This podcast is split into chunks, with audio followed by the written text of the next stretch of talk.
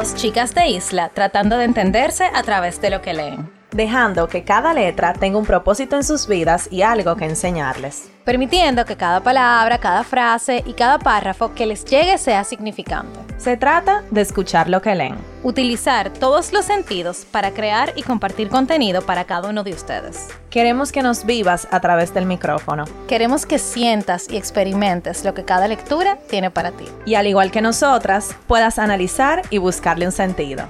Estás escuchando Letras al Aire.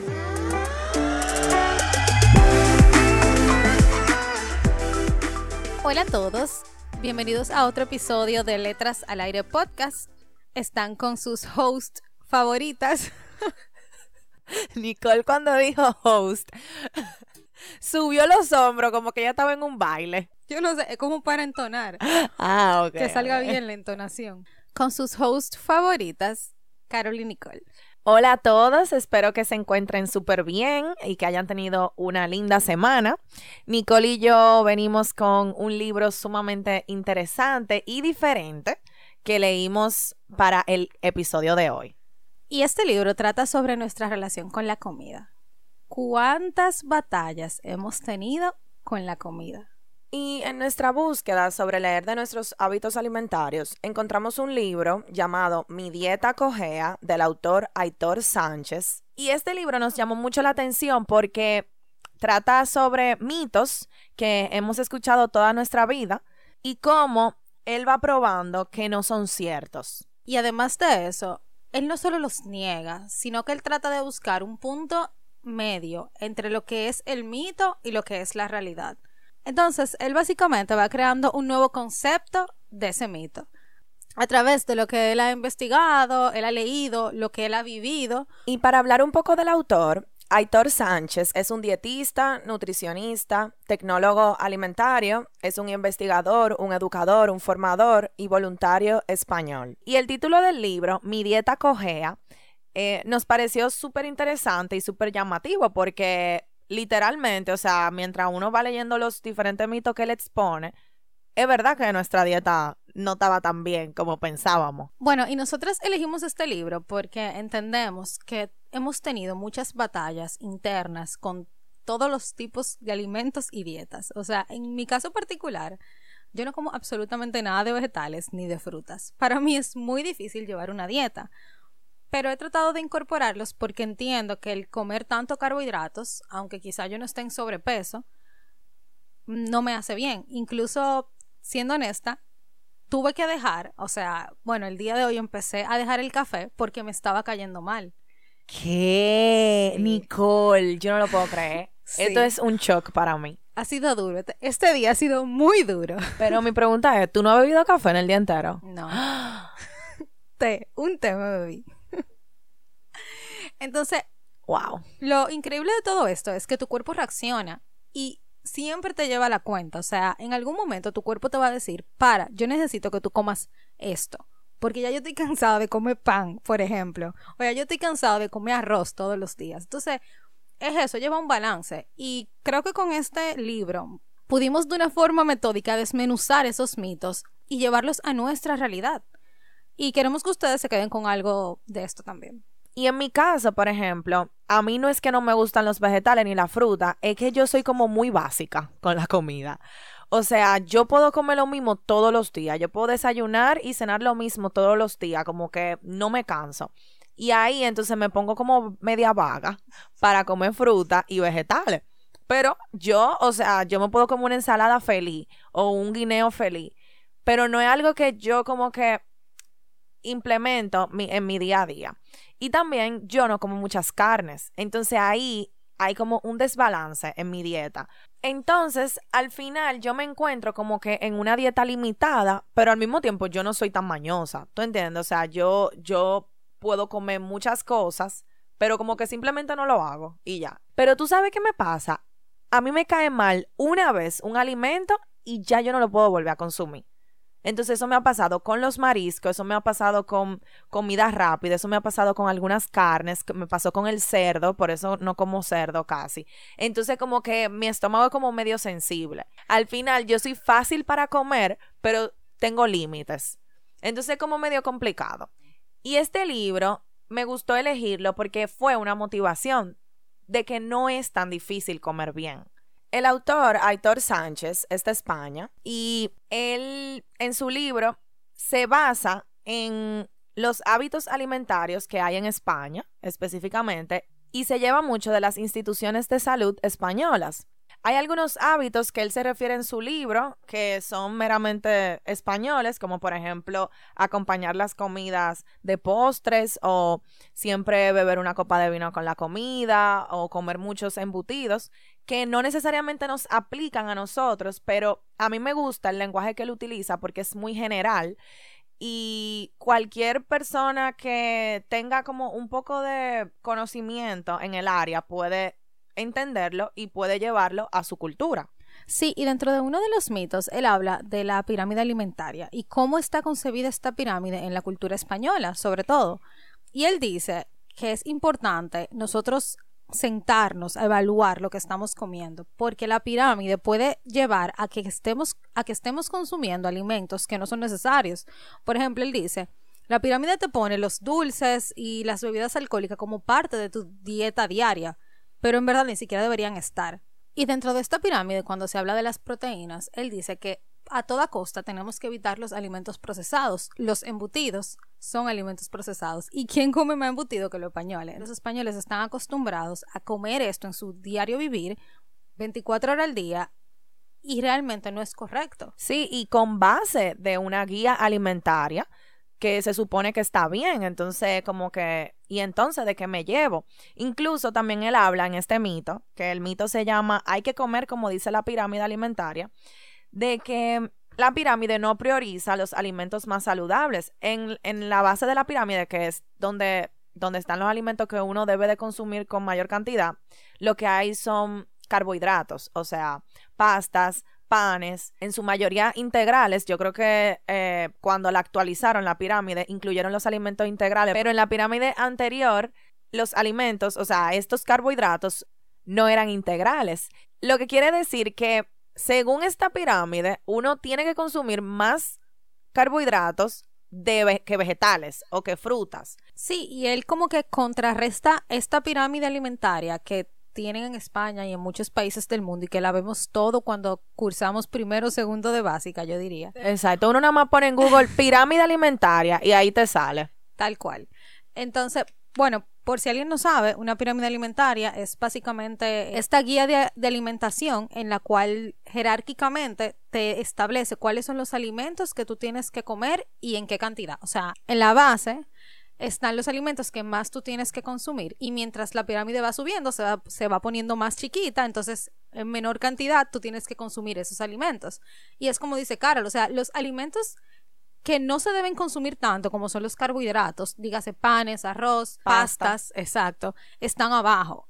Y él contrarresta eso con estudios que, que hizo, por ejemplo, Harvard, diciendo que la guía de Harvard establece que lo primero que debe estar en esa pirámide son las hortalizas y los vegetales. Nicole, ¿y cuál tú piensas? ¿Quién ha escuchado? Esto no es fácil. Esto no es fácil. Sabe que a mí me gusta poner a Nicole en evidencia, en, en vivo. Esto no es fácil. Todo el que nos escucha sabe que esto no es fácil. Yo estoy aquí buscando ya porque ya yo sé que ya va a venir con algo. Nicole, ¿cuál tú crees que son? ¿Cuántos mitos son? Son como 19, ¿verdad? Sí, 19, ajá. ¿Cuál de esos mitos tú crees que es el más chocante? Como que el que más tú dices, wow, esto yo lo he, pensado y me lo han enseñado toda mi vida y leo esto y me hace sentido de que no es así. Bueno, la verdad es que todos los mitos tienen como su partecita que tú te quedas, wow, ¿cuántas veces yo no he escuchado esto? O wow, yo no sabía que esto era de tal manera. Pero yo creo que el mito que todos hemos escuchado es, el desayuno es la comida más importante del día. Papá te ha dicho eso, mamá te ha dicho eso, tus abuelos te han dicho eso, tus tíos te han dicho eso, tus compañeros de trabajo te han dicho el eso. El colegio. El colegio te ha dicho eso. Todo el mundo te ha dicho que el desayuno es la comida más importante del día. Sí, yo también estoy de acuerdo con que ese fue el mito que yo dije, wow. Yo había escuchado hace un tiempo que en verdad el desayuno no es la comida más importante del día porque yo estaba haciendo ayuno intermitente y yo me saltaba el desayuno. Y hablando con las personas con quienes yo estaba haciendo el ayuno, me dijeron que el desayuno no es la comida más importante del día y que perfectamente uno se lo puede esquipear. Claro, cuando tu primera comida del día, que en mi caso era la comida, fuera una comida llena de nutrientes y de energía que yo necesitaba para el día. Entonces al final, él dice que el desayuno no es la comida más importante del día por varias razones. Primero, nosotros estamos acostumbrados a meterle muchísima azúcar al desayuno, muchísimas Grasas. grasas y carbohidratos. Y como dijimos, él habla desde el punto de vista español que comen que croissant, que pane, que dona, que esto para desayunar. Nosotros aquí comemos víveres, que es un buen desayuno, pero le metemos que si salami frito, huevo frito, queso frito, empanada, Todo lo que se fría To- y grasa. todo lo que se fría y grasa. Entonces, al final, uno está siendo contraproducente con su primera comida del día. Y entonces, ¿qué tan real es que el desayuno es la comida más importante del día cuando no desayunamos bien? Entonces, básicamente es mejor no desayunar lo que tú te estás comiendo, o sea, esa empanada o ese plato de mangú con cebollita y salami, y simplemente guardar esas calorías que son energía al final del día para otra comida donde tú vayas a de verdad gastarla en nutrientes que te van a ti a hacer sentir mejor y que van a hacer que tu cuerpo se sienta mejor. Él lo que dice es, la comida más importante del día es la que tú quieras que sea la más importante. Esa concepción que nosotros tenemos de que uno tiene que desayunar como un rey, comer como un príncipe y cenar como un pobre, eso no es real. Podemos ver eso también en las dietas en las cuales el carbohidrato, por ejemplo, de la comida se sustituye en la noche. O sea, yo tenía una dieta en la, en la cual yo comía carbohidratos literalmente en la noche. Y se supone que en la noche uno no come casi nada porque se supone que uno engorda. Entonces, esos son los tipos de mitos que vamos viendo en el libro y que nosotras mismas vamos adaptando a nuestro día a día y nos damos cuenta de que es cierto. No hay una fórmula perfecta de la dieta perfecta.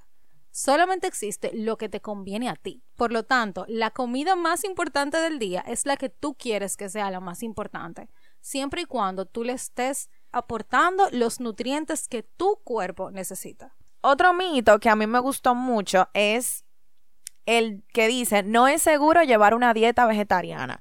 Y aquí entra mucho lo que son las críticas, lo que es el, la presión social eh, y lo que la gente piensa que es una dieta vegetariana y vegana. Yo me identifiqué mucho con, con este mito porque como yo casi no como carnes, a mí se me dificulta a veces encontrar proteínas en mis comidas. Y según nuestro autor Aitor, un vegetariano informado puede ingerir mejores nutrientes que una persona que coma de todo, pero no coma bien. Lo único que un vegetariano no puede obtener de sus alimentos es la vitamina B12. Pero después de ahí, o sea, un vegetariano obtiene de todo en los alimentos que come sin incluir la carne.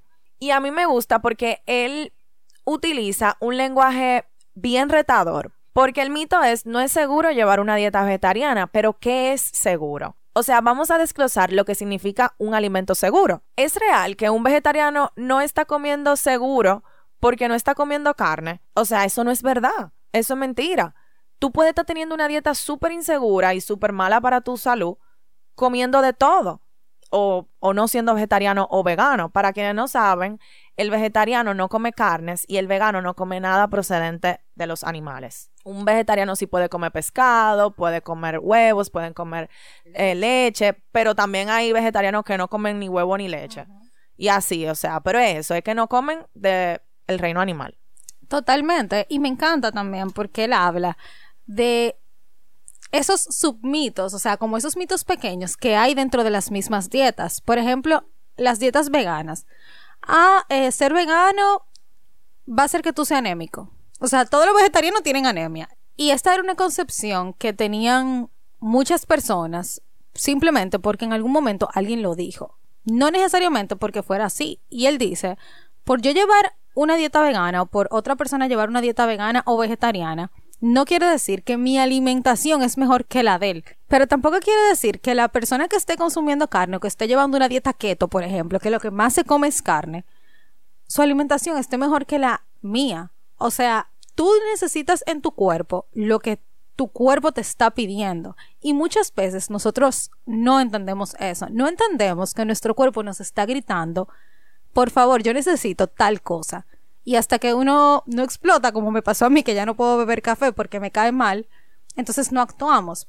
Sí, y me gusta hablar de esto porque muchas personas veganas que crían a sus hijos veganos, que están embarazadas y son veganas o vegetarianas, son muy criticadas. Pero en realidad, que sean veganos o vegetarianos no quiere decir, como dice Nicole, que su dieta es mala, ni insegura, ni que esté llevando una dieta mal para su hijo. Es mejor uno informarse y empatizar con las decisiones que toma la otra persona sobre su dieta. Y que estas dietas, por ejemplo, ser vegetariano ser vegano, son más una decisión propia y una, una decisión que va más allá de yo querer comer mejor. O sea, estas dietas van más allá de yo me siento diferente al yo no comer animal porque yo estoy matando un animal y esa es la realidad. O sea, yo como carne, pero es cierto, cuando yo me como un cerdo, ese cerdo lo mataron, sabrá Dios dónde estaba ese cerdo, sabrá Dios lo que le hicieron al pobre cerdo, pero yo me lo estoy comiendo. Entonces, más que una decisión alimentaria, es una convicción o una creencia que uno quiere inculcar o que las personas que son veganas o vegetarianas quieren inculcar. Y estoy totalmente de acuerdo contigo, Carol, que no entiendo el por qué hay que criticar eso cuando al final ellas están llevando, o e, ellos, ellas, todos están llevando una dieta con la cual se identifican. Y con la cual se siente bien, se sienten bien y que su cuerpo se siente bien también, que es lo más importante. Yo he visto personas que son veganas y vegetarianas que comen, o sea, súper rico, o sea, y sus alimentos son súper nutritivos y son súper creativos. Una vez yo llevé una dieta vegana por una semana. Y la verdad es que la cantidad de alimentos diferentes que la persona vegana comen es muchísimo y creo que aprovechan muchísimo más lo que ofrece la tierra. Yo creo que ahí está, ahí está el, clavo. O, o, sea, aprovechan mucho más lo que ofrece la tierra. Yo fui a un restaurante vegetariano y yo dije, bueno, aquí yo no voy a encontrar nada que yo me pueda comer. Señores, y todo lo que yo me comí estaba demasiado bueno. Y yo no sabía que eso provenía de un vegetal, porque ellos comen lo mismo que comemos nosotros, solo que de forma diferente. O sea, la, pasta, por ejemplo, en vez, en vez, de ser de harina, es de zucchini, es de berenjena, es de remolacha. O sea, ellos le buscan la vuelta. Y al final, eso está chulísimo que tú le puedas buscar la vuelta a lo que tú quieres comer. Sí, me encanta. Y hablando de dos mitos que se presentan en el libro de forma separada, pero que van muy de la mano a nosotros nos han hecho creer que, ah, sí, el alcohol es bueno para tu dieta. Eso no es nada una copita de alcohol. Una copita de vino es buena para el corazón. Totalmente. Entonces, tanto eso como el azúcar es necesario, porque si tú no ingieres azúcar, te baja el azúcar y tú te desmayas, etcétera, etcétera, etcétera. Y realmente eso no es así. O sea, ¿quién dijo que tú necesitabas consumir alcohol o azúcar por sí sola para que tu cuerpo esté bien? Y por ejemplo, en el caso del alcohol hay mucha confusión de que el alcohol es bueno porque tiene antioxidantes. Pero el alcohol tiene un antioxidante que se llama resveratrol. Entonces, por... fue practicado, que ella lo dijo, ella no se lo sabe. lo tuve que leer porque yo no soy nutricionista, tú me excusas. Sí, pero para que ellos no crean que nosotros no sabemos todas esas palabras. No, claro que no, esto, esto es puramente de la lectura. Bueno, este antioxidante, resveratrol, justifica todo lo malo que trae el alcohol. Entonces, por solamente ese solo antioxidante, ya nosotros pensamos que el alcohol es bueno. Tú beber un poco de alcohol, tú bebes, te di que un, ¿cómo es que se llama? Eh, lo que se bebe la gente. Un limonchelo. Ajá, pero ¿qué es lo que es eso? Eso es un... Digestivo. Un digestivo que tiene muchísimo alcohol. Porque... Eh, y azúcar. Tiene y azúcar, ajá, para que te baje la comida. ¿Tú te lo bebió, lo digestivo? Yo me lo bebí, pero a mí no me gusta mucho. Ay, yo los odio, pero una vez mi hija me salvó un digestivo de eso. O sea, me funciona, me bajó la comida. Pero bueno, al final, por ese solo antioxidante, entonces justificamos toda la cosa mala que, que nos trae el alcohol a nuestra vida. Sí, y básicamente lo que dicen es que el alcohol es calorías vacías. ¿Y por qué dicen esto? Porque tú estás ingiriendo calorías que no te están aportando la energía que tú necesitas. Entonces, eh, tú en vez de beberte una copa de vino que tiene no sé cuántas calorías, cómete una fruta. O sea, eso es lo que dicen. Tú comparas una cosa con la otra Y la energía que te va a proporcionar una fruta va a ser mucho más que la que te va a proporcionar una copa de vino. Ojo, creo que no hemos dicho y es importante resaltarlo. No estamos diciendo, señores, que ustedes no puedan tener un guilty pleasure o que ustedes no puedan un día hartarse un hamburger o que ustedes no puedan un día comerse un brownie, no es eso. Sino que en nuestro día a día tratemos de llevar si queremos llevar una dieta, porque esto no es obligado, o sea, esto es simplemente una decisión, pero que tratemos de llevar la dieta si la vamos a llevar de una forma balanceada. Y él habla de eso, de qué es una dieta balanceada, o sea, volvemos al mismo tema, todos tenemos organismos diferentes y lo que me funciona a mí quizá no le funciona a Carol. Y de eso se trata, de encontrar qué es lo que nos funciona a nosotros y que no nos haga daño. Otro mito que a mí me gustó muchísimo es el mito de que los alimentos funcionales mejoran nuestra salud. Y los alimentos funcionales son estos alimentos que vemos en los supermercados que dicen más hierro, más vitamina B, C, D, light, que no sé cuánto, que son alimentos que los hacen para que tenga que un 2 por uno, de que varios, varios, varios beneficios en un solo alimento. Pero ¿qué pasa, señores? Aquí hay mucho engaño y yo me sorprendí muchísimo de cosas que hacen los queridos las personas que, que, que, etiquetan los alimentos, que le ponen los valores nutricionales, para vender un alimento como que está haciendo, te está haciendo un bien, pero en realidad no tanto, no te está haciendo tanto bien. Por ejemplo, señores, yo no sabía que habían empresas que añadían al alimento nutrientes para usar una declaración de salud. O sea, por ejemplo, tú haces una barrita que no tiene un ingrediente, qué sé yo, vamos a ponerle el mismo hierro, y tú se lo agregas, o sea, tú le agregas hierro de por sí para que tú ponerle en, la, en una declaración de salud que ese alimento contiene hierro y que es bueno para toda la cosa que sirve el hierro. Y eso no está bien porque tú estás convirtiendo, o sea, es como que tú le estás agregando engañosamente a un alimento este nutriente para que la gente lo consuma y ahí es que entra la publicidad engañosa y que entra el tú manipular a las personas para que consuman tu alimento y tú poder vender. Y eso está súper mal, pero es que es un negocio y es, y, y es muy real. Sí, porque lo que él dice en esa parte es que las regulaciones en España y en Europa están muy, son muy estrictas. Entonces, al ellos ser tan estrictos, las empresas aprovechan los vacíos legales que tienen las leyes para poder hacer lo que dice Carol. O sea, si a mí me están exigiendo que mi declaración de salud tiene que decir tal cosa, pues yo, para que el producto lo tenga, se lo agrego. Pero no le estoy quitando todo lo otro que sí le está haciendo daño, como el azúcar, como la grasa, como son las calorías que tiene. Y simplemente porque dice que tiene hierro y le ponen una etiquetica que dice más hierro para tu bienestar. Exacto. Así mismo. Así mismo que lo ponen. Entonces la gente lo, lo escoge pensando que le va a aportar y al final sí, es verdad que te está, tú, tú estás consumiendo hierro, pero tú estás consumiendo muchísimas cosas que no son buenas y que ese hierro tú lo puedes conseguir de otra manera muchísimo más saludable en vez de que en un paquetico que viene, qué sé yo, algo, algún alimento procesado. Otra de las cosas que que hacen también es que dan a entender los efectos saludables de manera indirecta o, se lo ponen como al nombre comercial, como que le ponen un nombre que te da más o menos a entender que ese alimento tiene tal nutriente. Entonces tú te dejas llevar por el, por el nombre del alimento sin tú revisar lo que realmente tiene el alimento. Entonces también eso es publicidad engañosa. Claro, naturalísimo. Ajá, naturalísimo. Viene de la tierra. Viene, ajá, viene de la tierra. Y cuando te, ayuda, eh, qué sé yo, qué sé yo, te ayuda a leer mejor, mejor a la vista, que no sé cuánto. Y cuando tú vienes a ver, un reguero de azúcar te están metiendo. Y, y sin tú darte cuenta. Sin tú darte cuenta. Lo que te venden es lo que tú ves. Y nosotros como consumidores, muchas veces no nos detenemos a leer ese tipo de cosas, a menos que de verdad estemos interesados en saber lo que tiene un producto. Y que no es fácil, porque a menos que uno no conozca eh, todas las descripciones nutricionales del producto, saber cómo se calculan las calorías y todo eso, no es tan fácil. Pero creo que es un momento para todos detenernos a pensar y analizar lo que estamos consumiendo. O sea, yo les propongo, creo que a todos en su casa, que busquen un producto que ustedes tengan y lean la descripción nutricional.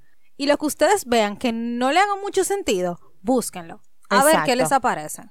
Exactamente, y ver qué uno está consumiendo día a día, porque hay alimentos que uno consume que vienen en enlatados o vienen en paquetes que son súper perjudiciales para nosotros.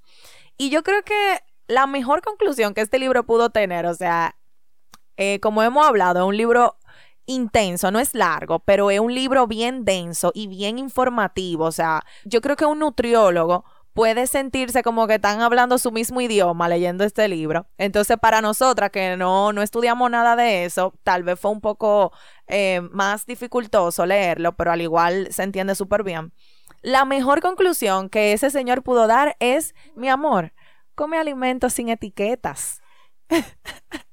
Cuando yo leí eso, yo hasta me reí. Yo dije, oye, me hablamos tanto, dijimos tanto, mito. Eh, tanto, tanta bibliografía, tú citaste tantos autores, para al final decir que lo mejor es comer alimentos sin etiquetas.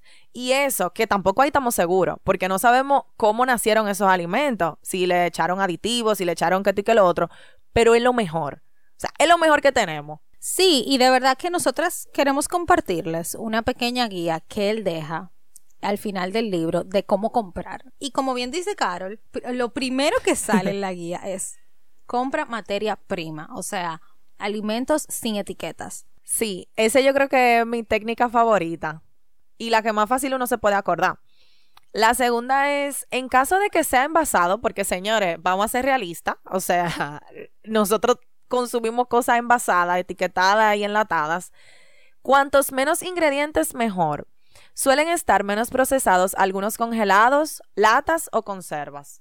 Lo que hablamos del tema de la publicidad dice que ignora el nombre comercial y los anuncios. Enfréntate al producto sin condicionarte. O sea, simplemente lee lo que dice. O sea, no te lleves por un nombre que está súper lindo, un eslogan que lo hicieron súper bonito, que se ve así como wow, de verdad, esto es lo que yo me quiero comer, ve lo que tiene el producto. Eso al final es una de las cosas más importantes, porque al final quizá muchos de nosotros no somos agricultores, no criamos animales para comer y no sabemos de nada de eso. Entonces, lo que podemos hacer como consumidores es este tipo de cosas. Sí, otra de, la, de las técnicas es, que va muy de la mano con lo que dijo Nicole, es que ignoremos las declaraciones de salud, porque lamentablemente vivimos en un mundo consumista y hay mucha gente que por vender va a hacer las cosas no tan correctas y como ya expliqué, las declaraciones de salud pueden estar tergiversadas. Entonces vamos a ignorar eso y vamos, como dijo Nicola, a ver el producto tal cual es. Sí, y otra cosa es no comprar alimentos en exceso de azúcar o sal muchísimos alimentos, señores. Yo no les puedo explicar la cantidad de alimentos que hay que tienen exceso de azúcar y sal. Y no lo vemos a simple vista porque no lo dice el producto. Pero cuando tú vas atrás, te dice azúcar añadido. Eh, no te en los carbohidratos también te, te, pone el azúcar a veces. Sí, o sea, como que ellos buscan la manera de la sal. La sal es el sodio. Señores, no hay algo que tenga más sal que la sopa instantánea China. Ay, y yo la amo. Yo la amaba hasta que yo vi, ¿tú sabes cuánta, cuánta sal tiene eso? ¿Cuántos gramos de sal? Eso tiene dos mil, y dos mil gramos de sal por envase. O sea, uno se mete ahí. La sal yo creo que de tres días. Así que deja de estar comiendo eso, Nicole, que eso es bien dañino. Está bien.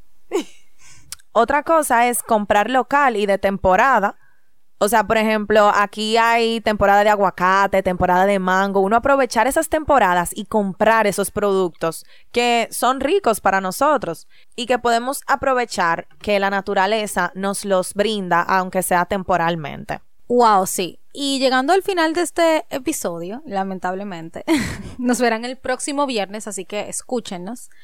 Eh, yo creo que lo más importante es nosotros sentarnos y analizar lo que estamos ingiriendo que muchas, muchas veces cuesta porque cuando tú estás acostumbrado a comer de cierta forma, como dice Carol, ay, es que yo estoy acostumbrada a comer lo mismo todos los días, o yo, bueno, que a mí no me gustan los vegetales, pero si uno no sale a ver lo que hay para ti, lo que hay en los supermercados, lo que tienen para ofrecerte las 10.500 dietas que hay en el mundo, bueno, pues tu rutina nunca va a cambiar. Y de eso se trata, señores, lo único constante es el cambio en todos los ámbitos de nuestra vida y lo vamos a seguir viendo hoy, mañana y dentro de 10 años. Entonces, vamos a empezar a cuidarnos y a tener una relación con la comida más amable. Sí, y uno probar cosas nuevas, probar esos alimentos que no nos atrevemos a probar, que decimos que no nos gustan, probarlo en diferentes sazones, de diferente manera, buscar la vuelta y sobre todo escuchar nuestros cuerpos. Por ejemplo, dejar de consumir harinas procesadas una semana y ver cómo se siente tu cuerpo. Comer más fruta y sentir cómo se siente tu cuerpo. Yo creo que hay tanto ruido afuera que nos olvidamos de escucharnos a nosotros mismos y de saber qué nos gusta, qué nos hace bien, qué nos está pidiendo el cuerpo. Señores, nuestro cuerpo es sumamente inteligente y sabe lo que necesita y te lo pide. Nosotros solamente tenemos que abrir nuestros sentidos y escucharlo. Así que nada, señores, gracias, muchísimas gracias por llegar hasta aquí. Esperamos que hayan disfrutado este capítulo tanto como nosotras. Les recordamos que este libro se llama Mi dieta cojea del autor Aitor Sánchez. Lo recomendamos 100% si eres una persona que estás curioso de, de estos mitos y quieres saber qué estás haciendo mal con tu dieta o qué estás haciendo bien, te lo recomendamos. Entonces recuerden suscribirse a nuestro newsletter que está en el link de nuestra bio. Vamos a estar mandando lo que hablamos esta semana con los últimos consejitos que les dimos. Seguirnos en nuestras redes como Letras al Aire Podcast y nos vemos el próximo viernes. Bye. Chao.